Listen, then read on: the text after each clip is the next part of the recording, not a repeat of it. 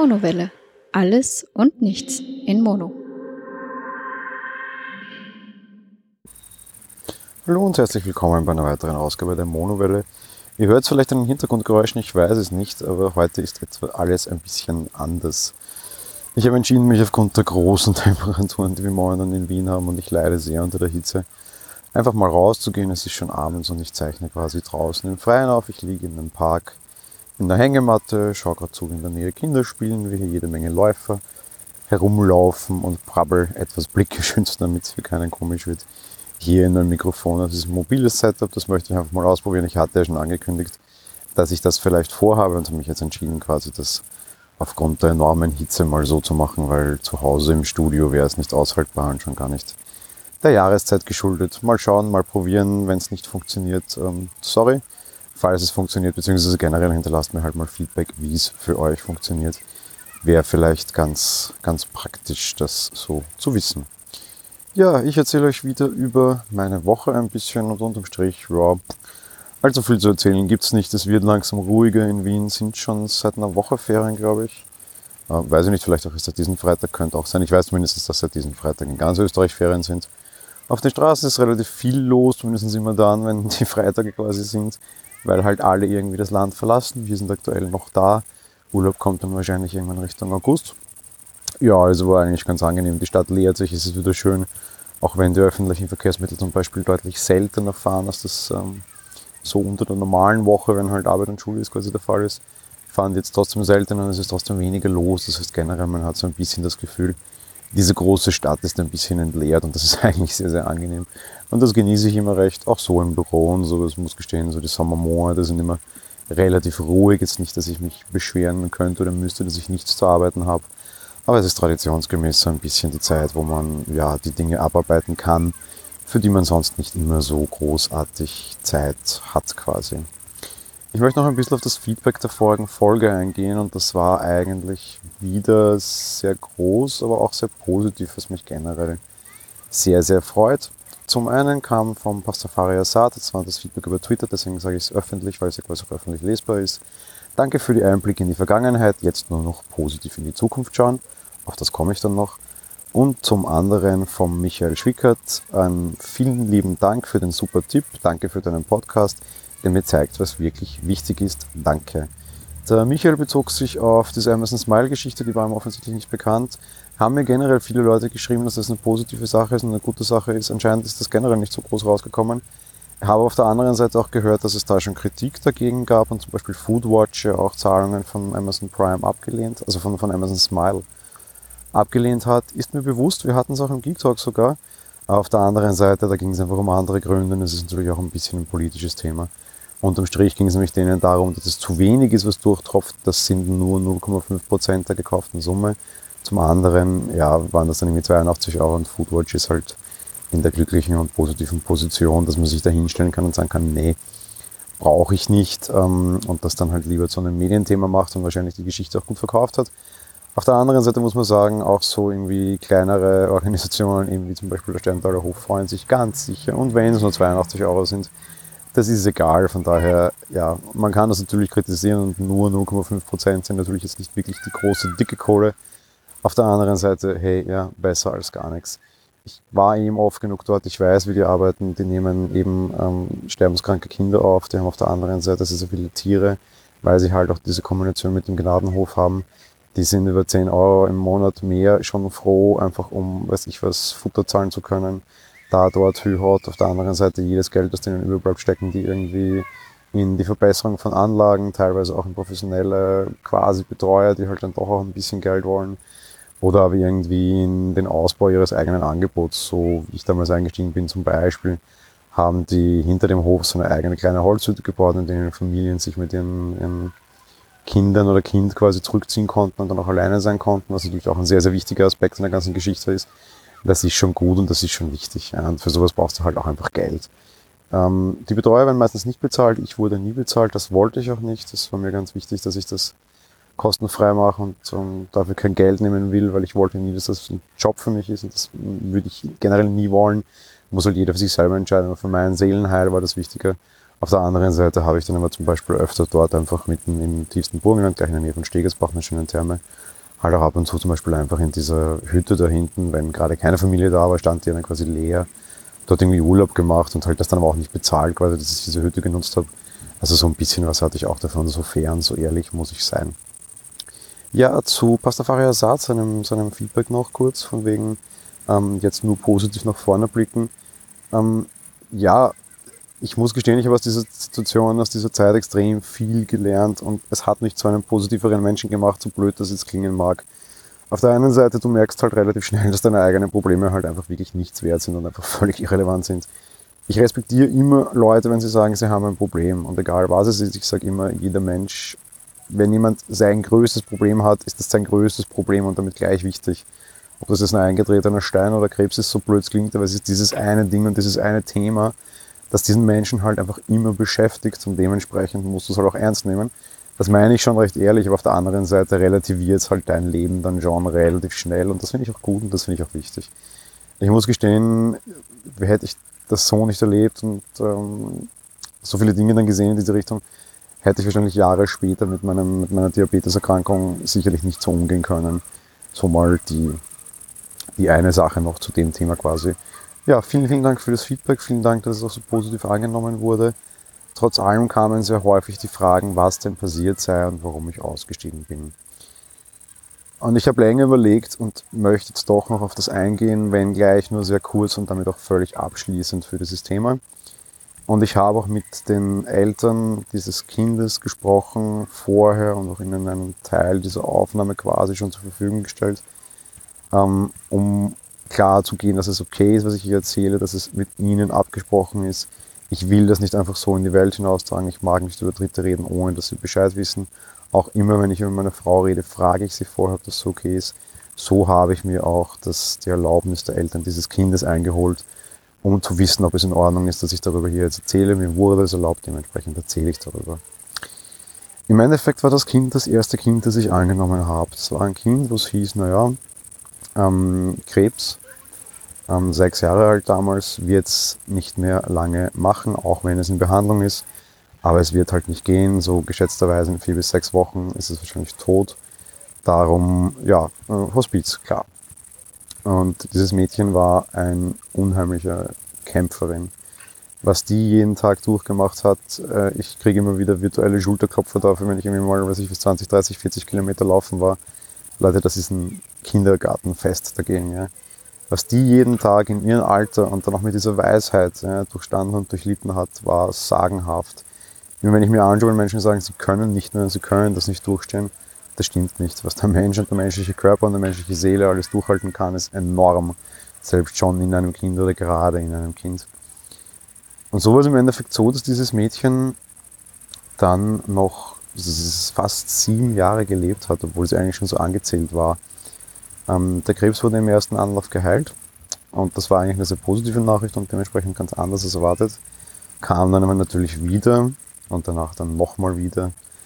Und der dritte Anlauf des Krebs, der nach einer ganz anderen Körperregion war, hat dann im Endeffekt dann doch seinen Dienst unter Anführungsstrichen erfüllt und das Kind nach sehr langem Kampf dann doch endgültig getötet.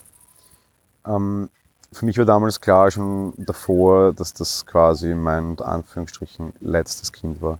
Es ist generell sehr häufig in solchen Fraktionen der Fall, dass die Leute sich irgendwie einen Fall nehmen, das dann nie ganz verkraften und dann war es das. Bei mir, ich habe dann irgendwie schon so ein bisschen gewitzelt, war sie im Endeffekt auch so. Mein erstes Kind war gleichzeitig mein letztes.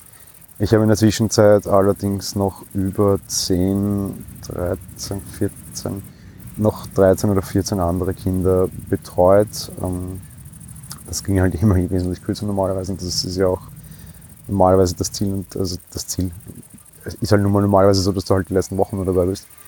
Ähm, dass dann jemand noch so lange kämpft und so lange kämpfen kann, ist sehr, sehr, sehr, sehr unüblich gewesen. Insofern kann ich auch sagen, es war quasi mein erstes und mein letztes. Und ich habe diese Entscheidung sehr bewusst getroffen. Ich das war jetzt nicht die große, der große Herzensbruch, so blöd es klingt, das war ja mehrmals schon absehbar. Natürlich war es eine sehr, sehr traurige Geschichte, aber es war jetzt nichts, was ich je mitgenommen hätte oder sonst irgendwas. Ich glaube, viele, die bei sowas dann aussteigen, sind quasi ihr Leben lang gebrochen und, und kommen dann halt damit überhaupt nicht klar. Und das war es aber nicht. Es war absehbar, es war so blöd es klingt, es war irgendwie dann für alle okay, weil irgendwann kannst du halt auch tatsächlich nicht mehr kämpfen. Ja. Ähm, ich habe mir danach nie wieder, also normalerweise ist es üblich, wenn, wenn eines deiner Kinder stirbt, dass du irgendwie quasi Supervision machst, das heißt mit einem Psychologen sprichst und dann halt quasi auch wieder die Freigabe bekommst. Ich habe nach diesem Fall trotz tausendfacher Aufforderung und den besten Leuten, die ich bekommen hätte, mit keinem Psychologen gesprochen, keine Supervision erhalten, weil ich auch keine Freigabe mehr wollte. Ich bin dann simpel am Tag des Begräbnisses davor dorthin gegangen und habe gesagt, Leute, es war mir eine Freude, das über Jahre jetzt zu machen. Es war ein sehr schwerer und sehr einmaliger Fall. Ich sage danke für alles, ähm, wurde auch bedankt und bin damit dann im Guten auch von dort ausgeschieden. Das war ein Kapitel meines Lebens, der vorbei ist und ein Kapitel, das ich jetzt auch abschließend in diesem Podcast quasi behandelt habe. Ja, zum anderen gab es letzte Woche auch noch die Geschichte mit dem Logo und es gab die Logo-Abstimmung und es haben sehr, sehr, sehr viele Leute teilgenommen und dafür möchte ich auf jeden Fall an dieser Stelle schon mal ein großes Dankeschön aussprechen. Die Beteiligung war enorm, noch enormer als beim ersten Mal. Und das Ergebnis war eigentlich auch sehr, sehr, sehr klar. Im Endeffekt haben drei Logos die meisten Stimmen erhalten und da auch ziemlich ähnlich. Zum einen ähm, auf Platz drei ist das bestehende Logo, das freut mich sehr. Auf Platz 4 ein, ein, dieses Logo mit dem äh, Rot auf Weiß, mit dieser, nur mit dieser Welle, die so ein bisschen wie eine Sinuswelle ausschaut. Das gefiel mir damals auch sehr gut und war in meiner engeren Auswahl. Das ist für mich zumindest so ein bisschen ein Indikator, dass ich nicht ganz falsch lag. Ähm, freut mich sehr. Platz 1 und 2 belegt aber das erste und zweite Logo der Abstimmung. Das ist vom lieben Martin aus dem Metacast. Das war auch sein direkter Vorschlag, ohne dass ich was dazu sagte. Es ist quasi nur dieser Schriftzug Monowelle und links davon diese kleine Audiowelle, ohne irgendwas und ohne diese Wellen unten. Das schwarze Logo hat fast 90% positive Stimmen bekommen. Das weiße etwas weniger mit ähm, so 70% und das bestehende Logo hat irgendwie 66%. Das heißt, das schwarze liegt eigentlich ganz, ganz klar weit vorne. Was passiert jetzt? Ähm, ich werde in Ruhe über den Sommer wahrscheinlich das Ganze umbauen und tatsächlich dann auch dieses Logo verwenden. Ähm, vielen, vielen Dank an Martin Taunide und Dr. Ringer für das Bereitstellen der Logos. Ähm, ja, ich werde es jetzt langsam aber doch überfließen lassen. Ich finde es sehr schick, dass ich das auch in zwei Farbvarianten habe. Einfach je nachdem, wie man es verwenden mag, werde ich diese auch durchschaffeln. Werde aber in der einen oder anderen Form dem alten Logo auch noch seinen Platz geben, einfach weil ich damit angefangen habe und weil es mir halt auch sehr gut gefällt und auch euch sehr gut gefällt offensichtlich. Zum anderen, hm, es gibt mit diesem Logo schon ein bisschen, wie sagt man da, Fan-Merch oder Merchandise-Artikel, die ich äh, seit ein paar Wochen zu Hause habe und ein bisschen teste und auch verwenden möchte. Und vielleicht in der einen oder anderen Form auch irgendwie mal, weiß ich was, verlosen, verschenken, was auch immer, die ich irgendwie auch vorhabe zu verwenden. Um, vielleicht kommt das dann irgendwie so als Retro-Linie oder sowas, keine Ahnung. Finde ich recht nett auf jeden Fall. Ja, aber auch, auch für solche Spielereien ist es auch sicherlich sehr, sehr, sehr gut, zwei verschiedene Farben an, an Logos quasi zu haben. Von daher ja, ähm, vielen, vielen Dank an alle. Einerseits an euch, ihr lieben Zuhörer, für das Abstimmen, andererseits eben auch an die drei Grafiker für das Machen der Logos quasi. So, eine Erzählung aus der Woche möchte ich schon machen. Ich war gestern unterwegs auf dem Eiscreme Festival in Wien. Das ist im Wiener Augarten, das ist eigentlich mitten in der Innenstadt. Dort stehen zwei alte Flaktürme, die man irgendwie nicht abreißen oder sprengen kann, weil man sonst halb Wien irgendwie wieder abreißen müsste, weil die halt im Krieg entsprechend stabil gebaut werden, um gegen Bomben zu schützen. Ähm, ist mittlerweile ein Park und äh, auch recht schön gemacht, irgendwie diese, diese Türme besprayt und irgendwie mit Never Again und halt das als Kriegs, ähm, Antikriegsdenkmal, das sehr groß ist. Finde ich sehr gut, finde ich sehr wichtig. Wir haben noch andere Flaktürme in Wien. In einem ist dann zum Beispiel das Haus des Meeres, ein sehr, sehr großes Indoor-Aquarium. Also natürlich sehr cool, weil diese dicken Mauern natürlich da auch jede Menge Zeugs tragen können, halt in dem Fall äh, viele hunderte Tonnen Wasser. Und, ja, ganz nett gemacht. Eigentlich mein Grund war dort eben gewesen zu sein, das Eiscreme Festival. Ich bin ja ein, ein sehr, sehr großer Freund von Eis, habe ich ja schon gesagt tatsächlich immer wieder ein bisschen Überlegen, äh, vielleicht in diese Richtung tatsächlich auch mal irgendwas zu machen. Eher als Eismacher und dann meiner Frau wahrscheinlich die kaufmännische Leitung dieser ganzen Geschichte zu überlassen, weil ich für das nicht die Nerven habe. Ähm, zwar sicherlich das wirtschaftliche Wissen, äh, sowas betreiben zu können und kalkulieren zu können, wobei sie natürlich auch, also das soll ich nicht absprechen. Aber ich sicherlich nicht Nerven dazu habe, irgendwie mit, mit äh, gewöhnlichen Mitarbeitern dann da Anführungsstrichen umzugehen, geschweige dessen irgendwie da, weiß ich was, äh, Dienstpläne, Seelsorge, Tante, äh, Arbeitseinteilung, Kundendiskussionen. Das ist nicht meine Welt. Ich bin lieber der, der irgendwie hinter den Kulissen sein Zeugs macht, halt normalerweise in meinem Brotjob irgendwie rechnen quasi als Controller. Oder war halt auch in dem Fall vielleicht als Eismacher. Ja, darum bin ich da heute hin und so mal ein bisschen geguckt, wie das, wie das Ganze so ist und was es denn so für Eistrends gibt. Vielleicht könnte man die dann auch gleich selber verarbeiten. Ja, als, als Eisliebhaber, es war nett, aber es war jetzt nichts großartig Besonderes. Und im Strich glaube ich, 50 bis 20 Eismanufakturen dort, jetzt auch keine großartigen. Und die Trends, die man irgendwie zeigen wollte, waren halt für mich keine Trends mehr. Ich bin irgendwie jedes Jahr mal noch in Italien und die Trends, die ich dort heuer bei uns gesehen habe, hatte ich einfach vor zwei Jahren schon in Italien. Zum einen der große neue hippe Mist war irgendwie der Eisburger, was äh, fürchterlich übel war, weil das war einfach nur in irgendeinem Weißbrot da noch Eis drinnen, was ich sehr ekelhaft fand. Äh, wesentlich schlauer haben es dann andere gemacht, die das aber halt nicht so nett beworben haben. Die nannten das Eis Brioche. Das kannte ich schon aus Italien. Das ist eben wirklich so ein Brioche. Äh, bei uns in Wien heißt das eigentlich Striezel. Gefüllt mit Eis. Das ist sehr lecker, das mag ich sehr gerne. Das habe ich vor zwei Jahren in Italien eben schon sehr, sehr ausführlich gegessen. Ansonsten, ja, überraschend. Ähm, zwei andere Trends. Einer, der nicht tot zu kriegen ist, ist das Frozen Joghurt. Mag ich auch recht gerne. Fand ich jetzt aber nicht den großen Trend mehr. Auf der anderen Seite, was halt gerade auch sehr um sich greift und was ich eigentlich sehr verwerflich finde und total bescheuert, vor allem als Sportler, sind irgendwie diese ganzen Proteineise. Ähm, funktioniert nicht, schmeckt nicht, äh, ist irgendwie nur so dieses, ich muss jetzt als Sportler mein Gewissen beruhigen, was ich irgendwie total bescheuert finde, weil wenn ich kein Eis esse, dann esse ich kein Eis. Im schlimmsten Fall, wenn ich jetzt wirklich so groß auf das schauen muss, dann laufe ich halt eine Runde mehr. Ähm, dass man irgendwie Kalorien sparen mag oder veganes Eis irgendwie anbietet oder sowas, das finde ich ja okay. Wenn irgendwie Leute tatsächlich auf, auf Diät sind, Kalorien sparen zu wollen, nach einem Eis, der eh relativ dankbar ist oder so, das finde ich alles noch vertretbar und das hat ja alles einen Grund und irgendwie Genuss trotz Diät, ja gerne, bin ich ja voll dabei. Aber jetzt quasi Eis zu etablieren als die Proteinquelle, so als Counterfeit zum Eiweißshake, Finde ich völlig bescheuert, würde ich überhaupt nicht machen, aber muss ja jeder selber wissen. Ich habe es auch ähm, heute wieder gekostet, er schmeckt einfach nicht gut. Darum verstehe ich es halt nicht. Hätten die das in vernünftig guter Form hinbekommen, wäre hier vielleicht noch dabei, aber da hat einfach noch keine Lösung, die irgendwie wirklich nach was schmeckt und es nicht irgendwie mehr gezwungen schmeckt, als, als jetzt irgendwie tatsächlich das ein Genuss ist, unter Anführungsstrichen. Darum ist das alles Quatsch. Meiner Meinung nach. Was ich letztes Jahr in Venedig sehr stark gesehen habe, was jetzt auch so bei uns wieder umgreift, ist so die, die Weiterverbreitung des Eislutsches. Vor allem halt dann auch Eislutscher, wo noch echtes ganzes Obst drinnen ist. Zum Beispiel so ein Erdbeereislutscher, der dann unten hin so ein bisschen transparent wird, weil halt dort mehr Wasser als, als Erdbeermark quasi drin ist. Und da da drinnen dann tatsächlich ganze Erdbeeren noch eingefroren sind. Finde ich sehr nett, finde ich sehr interessant. Ähm, kann man sicher machen. Da finde ich aber teilweise die Preisgebung sehr, sehr, sehr frech.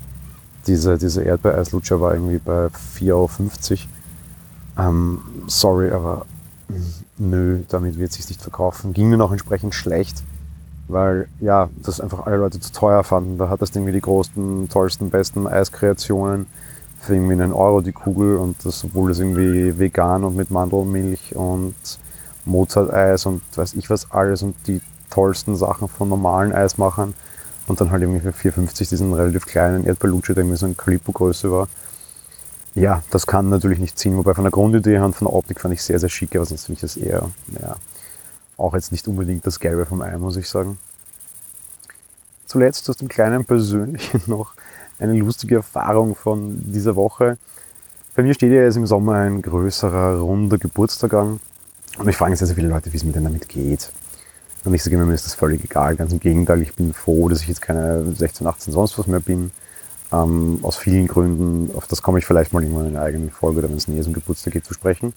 Auf der anderen Seite bin ich der Meinung, das Leben ist immer noch was wert und äh, man ist immer noch nicht alt, solange man noch erste Male erleben kann. Ich rede jetzt nicht von der ersten sexuellen Erfahrung, was so das große erste Mal ist, sondern ich bin immer so, so ein bisschen den, den Spruch, dass A, das Leben dafür da ist, sich Erinnerungen zu schaffen und wenn man das schafft und sich Erinnerungen baut, Dinge, an die man sich zurückerinnern kann, dann ist das Leben immer was wert. Auf der anderen Seite sage ich immer eben, das Leben ist, ist immer noch was Neues, wenn du halt was Neues hast und erste Mal erlebst. Ich habe die Woche ein sehr lustiges erstes Mal erlebt. Und es ist vielleicht eine total bescheuerte Geschichte und wahrscheinlich ist es also für jeden total normal. Aber ich habe ja so heuer vor allem für mich so das Fahrradfahren entdeckt und radel momentan sehr viel und mache das auch wirklich sehr, sehr gerne. Und ich sehe immer diese komischen bescheuerten Fahrradhosen, diese Fahrradtrikots. Und dachte mir, naja, irgendwas muss ja dran sein, jetzt kaufst du dir mal. Eines gab es recht günstig, ich habe bei Decathlon eines besorgt und war ich dann so begeistert, auch gleich noch ein zweites und ein drittes. Schließlich muss man ja wechseln, wenn man jeden Tag Fahrrad fahren geht und so schnell waschen will man die ja nicht oder kann man oft nicht, wenn man vielleicht mal längere Sachen geplant hat. Auf der anderen Seite habe ich mir bei Amazon jetzt irgendwie noch ein, ein hübsches geklickt. Und Anfang der Woche kam dann nämlich das erste an und ähm, ich war schockiert. Ich wusste nicht, dass in diesen Fahrradhosen so Innenhosen integriert sind. Äh, komisch. Das fühlt sich an wie eine Windel und wenn man dann darin geht, fühlt sich an wie eine Windel, äh, in die man gerade frisch reingemacht hat. Und wenn man dann nach 100 Kilometern vom Sattel steigt, dann fühlt es sich tatsächlich an wie eine Windel, in die man reingemacht hat. Weil so Körperflüssigkeiten, ich rede jetzt von Schweiß, um Gottes Willen, ja, da irgendwie dann darunter rinnen, ja, übel. Äh, fand ich ganz fürchterlich. Ich wollte schon alle anderen Bestellungen stornieren, habe dann immer meine äh, ersten 100 Kilometer abgespult mit dieser Hose in einem Run. War dann sehr, sehr begeistert, dass ich fast einen, also einen über 30 km/h Schnitt getreten habe. Dachte mir, no. Normalerweise tut dir der Popo weh und du bist langsamer, jetzt bist du schneller und der Popo tut dir nicht weh. So blöd es aussieht und so blöd sich anfühlt, wenn du nicht auf dem Sattel sitzt. Ähm, offensichtlich tolles, sehr, sehr, sehr praktisches Zeugs hellauf begeistert, ein, ein interessantes erstes Mal. Fühlte mich aber völlig bescheuert von vorne heraus. Aber ja, so, es gibt eben immer noch erste Mal, das ist ganz positiv, in dem Fall ein, ein, ein sehr zwiespältiges. Ich fand das aber total lustig. Jetzt äh, bin ich doch Sportler und überlege Triathlon und da und dort und hin und dort. Dann hat das immer nur mit normalen Sachen gemacht und dann äh, überrascht dich so eine Fahrradhose so. Ja, ja, wahrscheinlich war es die völlig blöde Geschichte auf der anderen Seite. Ich fand es echt total lustig. Hier keine lange Folge heute und ich weiß auch nicht, wie die Qualität von dem Ganzen wird.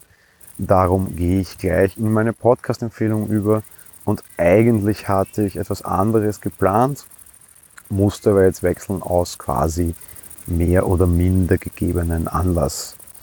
Heute empfehlen möchte ich den ja, Rollenspiel, Rätsel, Adventure, Podcast Puerto Partida. Was ist das Ganze? Ähm, ausgehend vom Initiator Johannes Wolf wird ein äh, ja, quasi Rätselrollenspiel veranstaltet.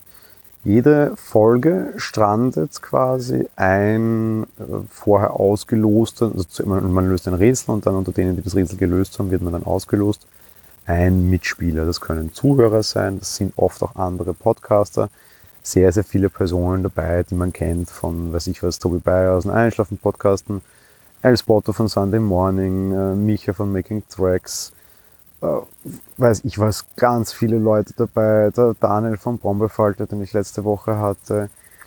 Äh, der Norbert von Twitter war sogar schon dabei. Ganz, ganz, ganz viele Leute. Wir sind mittlerweile in der dritten oder vierten Staffel, weiß ich jetzt gar nicht. Und ich bin hier noch völlig unvorbereitet, dass sonst da ich gerade in der Hängematte liege.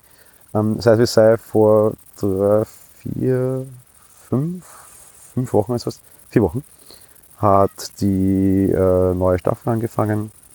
Am Morgen kommt dann auch schon die neue Folge. Alle 14 Tage gibt es eine neue Folge, eben jede Folge mit einem Kandidaten. Und der landet auf der künstlich geschaffenen Insel Puerto Partida. Dort sind sehr viele, sehr lustige Einwohner. Und äh, im Endeffekt muss der, der neue Kandidat probieren, dort auch ein Einwohner zu werden. Dazu muss er drei Rätsel lösen und am Ende dann das Finale lösen, das auch aus vielen Rätseln besteht. Grundsätzlich gibt es eine Geschichte, die sich durchzieht, die ist vor allem staffelweise zu sehen. Und jeder, der quasi überlebt und auf diese Insel kommt, ist dann auch ein Bewohner und Teil dieser Insel. Und kommt dann auch in späteren Podcast-Folgen vor, da lässt sich der Johannes offensichtlich Soundsample aufzeichnen und diese werden dann halt eingespielt. Schneiden tut das, das, das Ganze dann der liebe Tim Süß, der den auf den Holzweg-Podcast macht mittlerweile. Ähm, ja, das ist ein sehr, sehr großes Podcaster-Projekt quasi geleitet und initiiert von Johannes Wolf. Es ist unheimlich lustig zu hören. So eine Folge dauert ungefähr eine Stunde und macht wirklich, wirklich, wirklich viel Spaß. Man kann sehr mitfiebern. Es sind immer sehr, sehr interessante Persönlichkeiten dabei.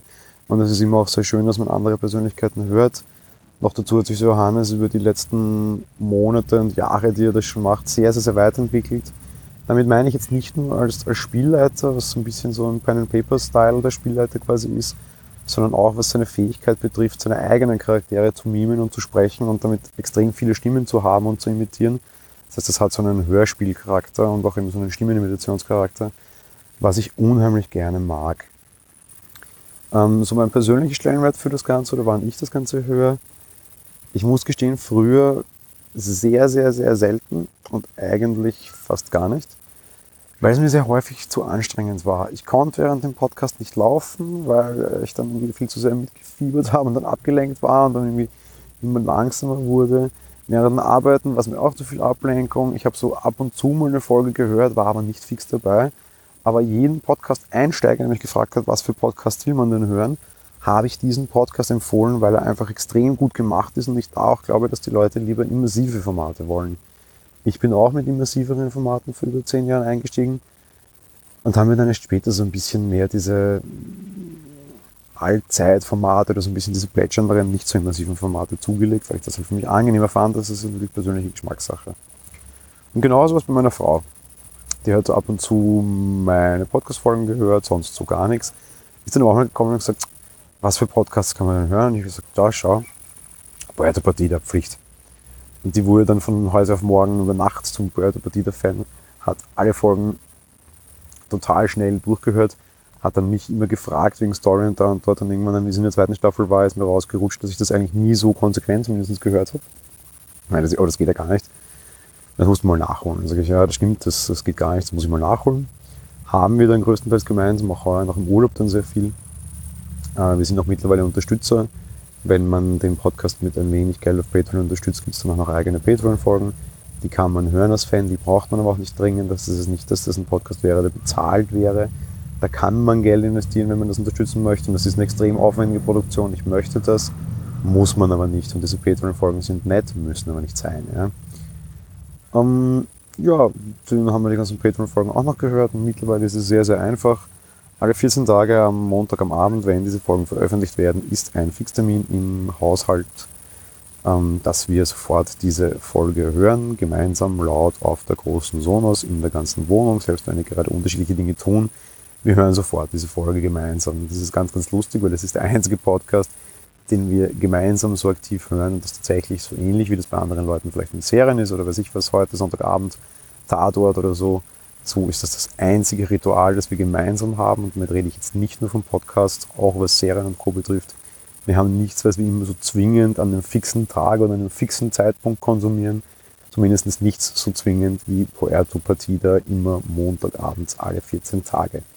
Insofern, ich kann den Podcast wirklich sehr, sehr empfehlen. Gut gemacht, super aufwendig produziert und wirklich schön, wie viele bekannte Leute dort auch dabei sind. Und ihr werdet sicher den einen oder anderen auch dort quasi wiederfinden und hören, den ihr kennt. Auf der anderen Seite hat sich da rundherum schon ein kleines Universum entwickelt. Seit zwei Folgen quasi gibt es jetzt auch den ersten Puerto Partida Fan Podcast.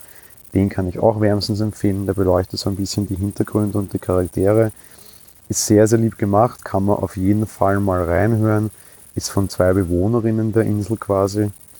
Ähm, ein sehr nettes Projekt und hat halt auch so ein bisschen Hintergrundwissen und Tiefenwissen, der erscheint jetzt quasi immer alle zwei Wochen auch und immer quasi dann immer in der Woche, wenn Puerto Partida nicht erscheint, wird von zwei Damen gesprochen. Der Becky, die als Genderbeitrag auf Twitter bekannt ist, die ist mittlerweile auch bei den Kulturwissen-Pessimisten und spricht die Geschichtenkapsel. Zum anderen von der Kathi, die als CatchKathi auf Twitter beliebt ist. Die macht vor allem die Geschichtenkapsel Schläfst du schon und den Nerd, Nerd, Nerd Podcast.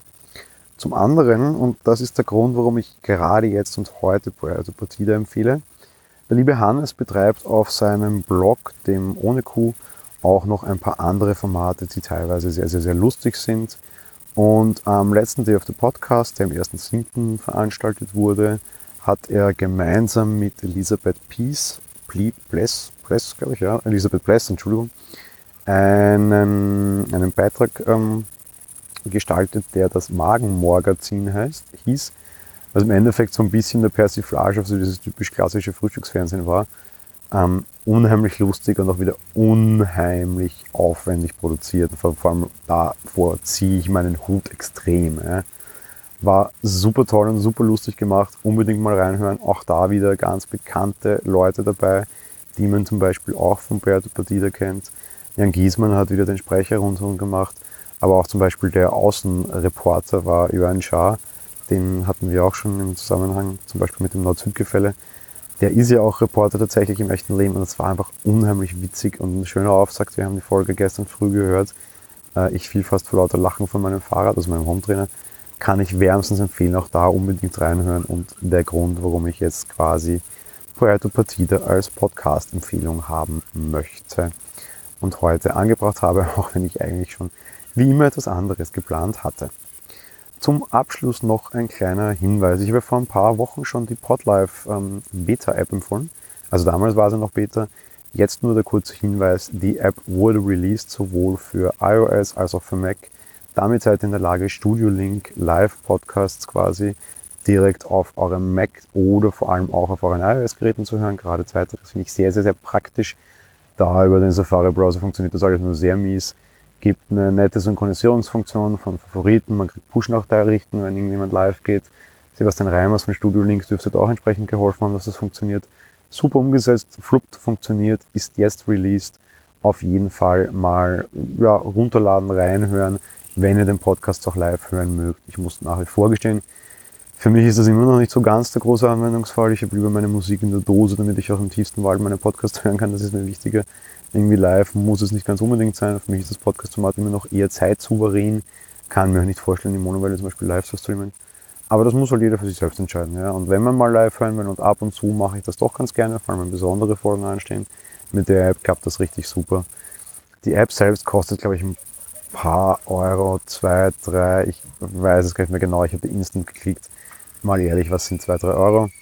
Ich will jetzt nicht den beliebten Kaffeevergleich bringen, den immer alle bringen, weil so viele Kaffees, die ich mir sparen müsste und ich schon anders ausgegeben habe, so viel Kaffee trinke ich gar nicht. auf der anderen Seite, ja, was sind 2, 3 Euro für iOS-Version? Super Sache, kann man machen, funktioniert echt gut. Freut mich, dass ich Beta testen durfte. Wenn ihr Podcasts live hören wollt und die Studio Link live verwenden, dann unbedingt mal runterladen. Ja, das war's im Endeffekt von der Folge, meine erste Folge, die ich draußen im Freien am See mit Kindern und Läufern und Sportlern in der untergehenden Sonne aufgezeichnet habe. Hat sehr, sehr viel Stil, gefällt mir sehr, sehr, sehr gut. Muss ich mir, glaube ich, überlegen, ob ich das in Zukunft mache, wird dann vor allem von eurem Feedback abhängen und von dem, was ich dann hoffentlich gleich auf dem Schneidetisch unter Anführungsstrichen beziehungsweise beim Veröffentlichen höre. Bin schon sehr gespannt. Ich hoffe, ihr hattet auch ein ähnlich entspanntes Wochenende wie ich und ihr hoffe, ihr habt eine möglichst entspannte Woche, sofern ihr arbeiten müsst, oder aber einen schönen Urlaub, sofern ihr Urlaub habt. Wir hören uns auf jeden Fall nächste Woche wieder. Filmfolge gibt es auch am Mittwoch übrigens wieder. Und ja, bis bald und ciao.